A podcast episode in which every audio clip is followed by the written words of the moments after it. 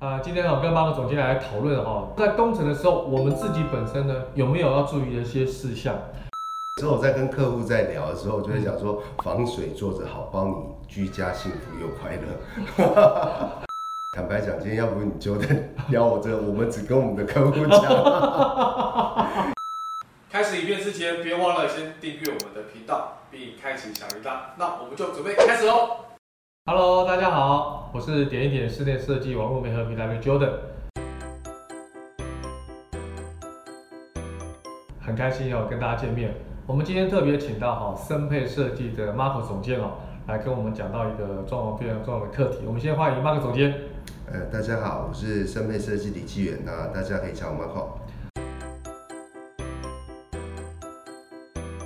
啊，今天呢，我跟马可总监来讨论哈，很多装潢的业主哈，一直想要这样积极了解的一些问题。今天各位装潢的业主可以把我们这一集当做是一个工具书啊，什么工具书呢？就是在你谈论平面图，在估价单都各方已经确认了，设计师啊设计约都已经签好的状况之下呢，你就要进入到工程。那么在工程的时候，我们自己本身呢有没有要注意的一些事项？还有透过 Marco 总监的一些专业的建议啊，让整个工工程当中啊，不是只有设计师跟工班在进行而已，我们的业主呢也可以参与其中，而且透过今天的工具书呢，让了自己了解到说，对于装潢的过程，尤其是工程当中，我们可以得到什么样的知识。那 Marco 总监，我想请教你啊，如果一般的业主进到工程的时候，他第一个所要注意的状况是什么？啊，当然进入这个工程，第一个一定你们跟设计师达成一个共识，有签了一个所谓的设计合约，然后依照合约平面图下来的话，其实第一个工程哦，我们现在再特别讲一下好了，因为其实屋况来讲会有新城屋跟中古屋，哎，那新城屋其实比较单纯啦、对比较那单我纯想说要给大家建议，我们就以中古屋它的一对些案例跟一些重点会比较所多一点。以我们今天针对的是中古屋的装潢的业主，我给你的工具书，对不对对对对。 ？OK OK，好，那图面确认之后，其实第一个会做到的就是所谓的拆除工程。那拆除工程其实就很很简单，依照就是设计师跟你规划沟通之后的空间，我们将不需要的地方拆除，又或者是我们全市可能管线旧了。不管是水，不管是电，需要重新更换的地方，这些我们都需要用拆除工程去把它拆除掉。嗯，那可是拆除完，其实有一个还蛮重要的一点，那大家注意听 哦，关键又来了，嗯，其实这也是一个小细节啦，其实不是拆除完就没事。呃，因为以我们设计师来讲，在你中古屋我们再去丈量的嗯时候，其实表面它可能天地壁都有其他的一些装修包对包覆的一些造型，那这些就是我们在丈量的时候我们看不到，而且没有办法很精准去测量到的对，。没错，对，所以在拆除完，其实有一个很重要的，就是说我们会趁拆除完的时候，我们会去重新附丈量，因为这样对未来的施工图它的尺寸会更精准。哦，所以呢，呃，在我还没有施工，就是说我第一次谈图的时候有一个丈量，是可是我拆除完之后有个叫副丈量，对，我们公司绝对会做这个哦动，作叫重复的复，对不对？对对对嗯你看，对这是专业的展现的哦，副丈量这些事情会让整个空间的尺寸更加的仔细。对那嗯之后呢？哦。之后就是说，我们还是一样，现场会再现勘一次。为什么要现勘？我们刚刚讲到说，我们今天这个案例它是可能是中古屋，嗯可能二十五年，可能四十年都不等。对那你看一个东西包覆那么久，那其实我们根本不了解到里面到底有没有漏水。嗯，嗯，只要外在你没有看到壁癌什么，你不知道的时候，你就要趁这个时候拆除完之后，把天地壁甚至窗框全部检查一遍，看看它是不是有漏水，漏水是不是有钢筋裸露，然后或是有比较比较不正常的裂纹。嗯对，那假如有漏水的话，我们就要再去观察说有没有所谓的虫害。嗯嗯嗯，对，因为我们装潢的里面脚材都是木头嘛，对对这对他们来讲是非常好的而食且材。潮湿的环境，对给他们提供养分。没错 OK 还做了三十 年，哦都有有一的代又大接又一代肥，了，对不对，又大又肥，对对对对对。OK，了解了这些细节之后呢，嗯，哦，拆除完之后，我们就会依照说，其实中间哦会有一个比较特殊的，我们会把它称之为放样工程或假设工程。哦，这个是什么呢？呃这个是比较多，就是可能设计公司在估价单不会去写的啦。嗯那可是这个东西我觉得是很重要，我一定会跟客户提，就是说，比如说像我们刚刚第一个动作讲的拆除，对，我要拆到哪里？我依照图面，我是从这边这个尺寸拆到几公分。那比如说我是新开的门洞，那这些就是要做所谓的放样。哦，这些都要很仔细的跟屋主沟通了，对对让他了解就对了。对对，我要依照我们哦确认的图面去把它现场放样出来。嗯，那相对的，假如说你今天全是拆光光，啊那当然这个就没有不需要这个动作了。全身拆光光就不太需要，是没错了。对对对，就好像脱光光一样。 对，OK，对好，好，所以拆除完，接下来就是呃比较有可能会同步啦，因为就是泥做跟水电的部分，哦，这个要依照就是现场需求，我们通常会去做一个搭配。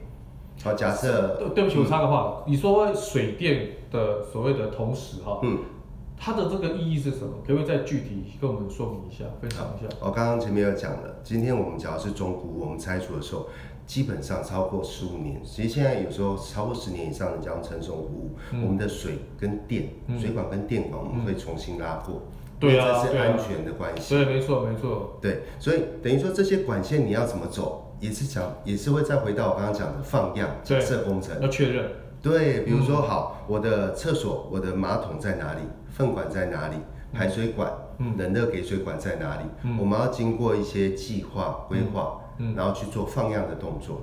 而且我我相信有些装潢业主有可能就是连这种所谓的粪管、水管都会做移动的动作，嗯所以就是放样就是要确认说你今天的管线到底要怎么走，走到哪里，嗯，这没些错配置都要很清楚，对不对？对对对， OK，所以你看这放样也很重要。没错没错。然后再另外一个小技巧，嗯好，是可能会有点跳跃的讲，可是我觉得有些小技巧就尽量分享给大家。嗯就为什么水电需要放样？因为它会有粪管、排水管、冷热给水管。嗯那基本上我们现在的热水管一定会有所谓的批复、保温啊。哦保温，哦对对对，听懂因为了听懂哦了对，，批复可能大家比较不懂。对对对对那可是其实就做一个保温，因为假如大家有住过二三十年的屋子，那你们的冷热水管是走地上，我相信你们一定会有个体验。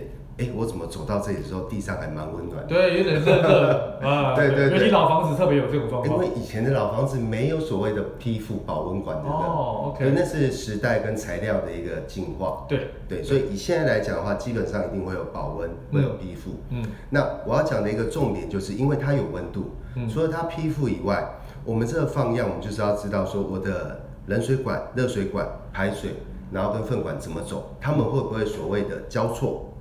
这个在术语上叫扣洒。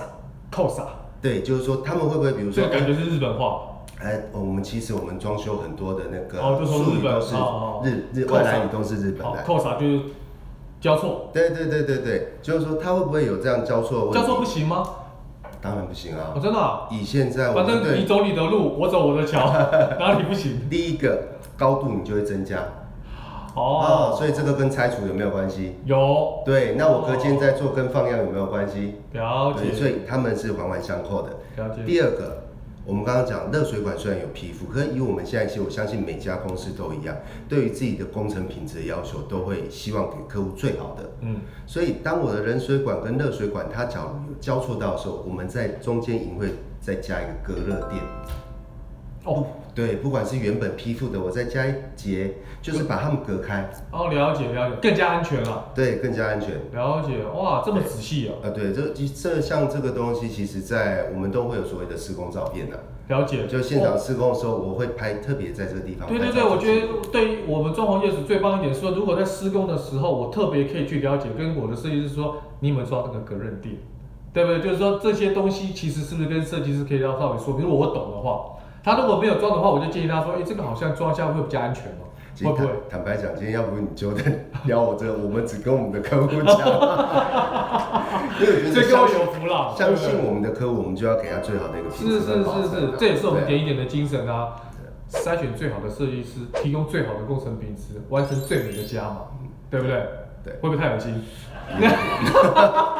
可是这个确实是我们会帮客户做到的啦，没这个有，我敢有保哦，所以证。哦，隔热垫这嗯些做完之后呢，然后呢，有没有再来重点？ 然后再来就是我刚刚讲说要配合就是隔间嘛，对，隔间。对，因为隔间放样出来之后，我们其实我们水电的部分不止说人的水管，嗯还有开关插座，哦，这个很重要。对，所以你开关插座会不会经过它？那你需要从天花板从哪边要放钩下来？所以你隔间尺寸你要先放样出来。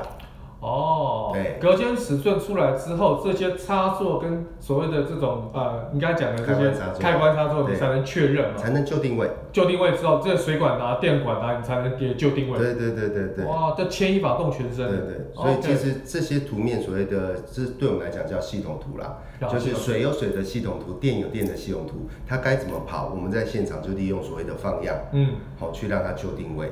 那这个部分是不是都会跟装潢的业主做很 detail 的说明？会的，因为这个又跟设计跟估价有关。那为什么我刚刚讲说水电跟隔间，我们不见得谁先谁后？哦，没有一个规，没有一个制式化，对不为对？什么？对因为为什么隔间尺寸你选什么，这个就差很多啦。哦，对但是我如果隔间尺寸已经先确认好了，之啊，后不管是不是隔间尺寸，隔间的材料手里、哦，隔间的材料如果我确认好之后呢，是不是就有一个顺序了？就会有个顺序了。那这个顺序是不是固定的 SOP？比如说水管先进去，电管电进去，还是什么之类的？好，我们今天以红砖来讲，以红砖来讲的话，就是地上的水水先走，水管分管先走，哦，然后之后红砖跟着我的隔间方向线再下。哦，第二个步骤对，那下完之后嗯静置大概三天，拉杆，拉干，对，因为隔天打全倒，嗯 这个基本的，这个基本的你这种概念，所以假如那个有有师傅或是设计师跟你讲说， 好，我今天隔完，明天马上就帮你打勾，哦，你要小 心那。那那就倒地了，跟保龄球一样大。对，因 OK 为隔间墙它会有一个安全值，就是说基本上以法规或者是他们的经验值，我们砌第一天一定不能超过一米五到一米八，哦，这也是规定。啊，这是安全，对。哦，了就解法规上有去规定，也有然规后定再来就是哦老师傅他都有这样的经验，哦，因为他还没有干固嘛，他我火力没那么你就好，不稳固嘛。对，因为红砖会吸水，嗯嗯。所以你不让它有一定的时间去增加他们两个的一个握火力的时候，其实就会有坍塌的危险。嗯嗯，对嗯。那再来呢？好，干了之后，好，这个这个这个后面的步骤是什么？我哦只要继续以红砖来讲的话对，当然就是开始就是表面的粗胚，啊粗要把它胚做起来，做起对来对 OK，OK 做起来，然后。好，这边隔间其实大致上就是这样。那好隔间我再大概就讲说，以后有机会我们可以再分享隔间的其他种类，因为现在隔间的选择除了红砖，有白砖、青瓷隔间、轻钢架的，对然后跟木做隔间对，然后陶砾板、对石膏砖，哦其实琳琅满目很而多且种，我知道这些隔间跟隔音都有关系。什么都有关系，对对对不对？对哈，啊，不同的材质、不同的隔音，一它般人系现数在都会有一点差。对对对，因为现在的人因为住宅比较密集嘛，对哈对对于这种隔音的这种所谓的要求特别的高对对。那我觉得可以再开另外一集，对跟我们 Mark 总监来讨论一下哈，这个所谓的隔间墙的材材质。质的选用跟运对，用然后它你要什么样的隔音，隔音系数到什么样的程度，哎、我们可以再来谈。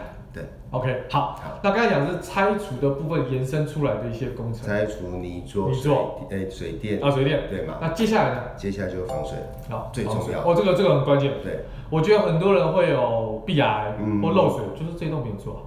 我刚刚一直在想一个 slogan，就是说然后什么 slogan，还有 slogan 吗？没有，就有时候我在跟客户在聊的时候，我就会想嗯说防水做得好，帮你居家幸福又快乐。 最讨厌就漏水，对啊，对不对？漏水要有，比如说我们一般看到就是很多壁癌。嗯，哇，那个很，那个又有霉菌啊，又有一些细菌，那看起来就第一个对身体健康不好，第二个看起来不好看。可是呢，抓漏又很麻烦，嗯所以我们都很希望说一次工程能够防护的好。嗯那防水有没有我们一般业主要特别注意的地方？防水其实呃。就是防水就好吗？还是怎么样？嗯，不不不，它它很多细节。很多而细节你刚刚有讲到一个抓漏，抓漏那个又是另外一个环节。那我们今天今天就是讲就是工程好工序，对我们今工序天不讲抓漏。好，好，那其实大部分中古屋会重新装修，大部分有一部分原因是漏水。对，所以就像讲，绝对会很 care。对啊，对啊，对啊，你就想说把这个防水工程做好，不要再漏了。对，那所以我们在做这个防水的话，基本上我们工程，哎、我们公司啦，我们做的步骤是会三道防水。好，三道，哪三道？哪三道？第一个弹泥，弹泥是什么？呃，它就是防水的一种涂料。好，防水涂对，料。我们我们公司选择是用弹泥的方式啦。 OK 那当然，房间还有其他的、好其他的运材质可以运用，比如说弹泥这个材质对你来讲是比较好用的。因为效果我做的工序，我觉得弹泥来讲是比较好的。嗯嗯，对，它粘着度是好有的。人说好了对， ，OK，那重点就是在在你做第一道弹泥的时候，现场的灰尘你一定要清干净。那现场的灰尘都已经在动工了，怎么清干净呢？啊，这个就是必要做的啊。比如说，我们拆除隔间完，我要做防水之前，我第一我会清扫， OK，第二，假如是全室拆除，对粉尘一定是加倍。对啊，那那怎有么得个了东？西叫做工业吸尘器，你一哦定要现场去做这个动作。 ，OK，对，哎、这个我倒很少听过哎、哎工其业实吸尘器比很少较比较注重防水的工程公司或者是设计公司，应该都会运用到这个东西。哦，了解了解。对我觉得真的，我也我也我也跟广大的装潢的业主跟粉丝上了一课，才知道有这个什么工业吸尘器啊，嗯专门吸这些针对粉尘呐、哦粉对尘，因为 OK 我们今天现在就聊到防水嘛。对那防水其实你要做得好的话，你表面、你的接着，你不能有其他杂质啊，没对错不对？没错没错。对，那所以这个灰尘就是必要要除去的。 OK，好，把它吸完之后呢对，第三个步骤，第三步骤就我刚刚讲第一层防水，对，好防水，防水下去之后，我们通常会等一天干凝。好，要把它干掉。对，那可是有时候看天气，假如对说对天气对比较潮湿、下雨，我们就会去测试，嗯，测试说可能哎、诶我要多待，跟客户反映说，哎、以它的安全酵素来讲，我希望说再多让它干一天。必要的，必要的对，对必要的对。宁愿它干多个一两天，也不要说急着工程结束，结果没有干，没错，那就麻烦了。因为这是最重要的。对对对对，这个这个确实不能求快啦。嗯那以现在就是客户其实会找我们的客户，通常对于这个东西很重视，那他们素质也够，一定了解这个，所以是就再多个一天两天都没有问题。了解对了解那了解。第二个步骤是什么？嗯，我们在地板跟转角的地方会贴上所谓的那个玻璃纤网，玻璃纤网，对，有人叫贴大王啊，贴大网王子，啊对啊，有人说这个纤维是台网语的，对对，这这是台语，这不对哎是这不是文化， 其实就是 OK，你说他们会有一个纤维网嘛？那嗯纤维网干嘛？就是防裂会裂吗？啊，当然会啊，台湾哦会是裂地震带啊。哦，你说地震造成的菌对菌对哦，拉扯这样子，你要去哦想象，当然我今天我的弹泥它是一个有弹性的，可是我今天在接着在它就涂装在上面的是硬的，是嗯刚性的结构。嗯，那其实以这样地震，台湾地震现在不止左右，上下也有，是吧？全方位地震，相信这几年大家都有体验全。方位地震，对，所以针对这一点，其实以前我们就有做，现在会特别再加强，在转角的地方跟地板。哎，我觉得今天真的很棒，我觉得讲的很仔细耶，所以这个我以前也不晓得有这样的工序跟工法，就是避免掉地震带来的牵扯造成的皲裂，其实我们会讲这么细，就是说这个一直以来都是我们公司会做，甚至我都会习惯找工程开工会做个小群组，嗯然，后就是可以上传是上片，是因为是其实大部分委任我们，然后没有去找同胞，一定就是你们没时间，然后信任我们，是所以我们是一定要把我们做的任何一个步骤、材料什么的交代清楚是。好那其实也可以记录啊，这中间我们就不没会错没有错纠没纷错啊没。错没错，对啊，好，那再来呢？然后第三个步骤，哦，刚刚讲的那个纤维网的部分，对纤我维会网贴起来，贴到三十公分，三十公分就墙壁上面从地哦就从地板，然后一直转上三十公分， 30公分对 OK，OK 那其实当然有比较小心的客户，你要整个贴也 OK。啊哦，OK 坦白讲就预算问题。是是是是是是，然后再来第三个就是我们会再涂上最后一层满盖，整个再涂起来。哦，就是防水层的满对对对对，哦就是第三次在做，所以我们会所谓的三层，因为第二层的玻纤网在涂的时候，它也是需要一层的弹泥去做固定的动作。那等于说，这个第三层涂完之后，还要有风干的时间，是啊，也要配合天气了。对。难怪很多业主有时候提到，就是说为什么工程的进度比较不好抓？各位了解了吗？其实不是不好抓，有时候要看天吃饭。对，对啊，有时候你装潢的这个天气比较潮湿，是冬天，可能时间会拉长一点。嗯，哦，是不是这样子？没错。然 OK 后我这里又想到一个哦，要补充一了，个补充小了点，跟来大补充家了嗯分享一下，就是其实防水呃防水工程哦，反正我们现在都针对这个要做了。其实有时候预算哦，大家真的不要太 care。嗯嗯，因为坊间我知道有些，呃，因为有些人可能只有做到九十公分，嗯或者是淋浴间做满，嗯，其实你厕所就那么一点五平对啊到两平大，好，你豪宅四平好不好？四平大够大了吧？嗯很大，我建议我们的防水一定要做到天花板以上。嗯，假设你今天跟设计师讨论，你的天花板高度要做在两米四，不要不要太小气，我们就把防水做到两米五吧。嗯嗯，为什么？天花板隔断的时候，我们的水汽上去的时候，我们这个整个都是有防水层包覆的，嗯嗯。那你是不是就不会有毫无毫无毫无一这个万无一失了。对啦，等于说你的湿气什么的那些就不会有去往上延伸。 OK，对好，那因为哈、时间的关系呢，我们到今天的内容非常丰富啊，我们要拆成两集来跟大家分享。下次我们再请 Mark 总监来跟我们分享啊，另外后续的步骤。那今天我们今天暂时到这边，好不好？谢谢 Mark 总监，谢谢，好，拜拜。来自全国的粉丝的回应啊，但我自己在讲的啦。接下来就从上次的你做防水完之后，当然就是做贴砖了。其实空间的美感来自于比例啊。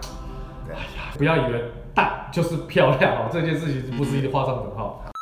接下来之后就是要进行木工，然后空调，然后这些工程的时候，我们会先做一个保护工程。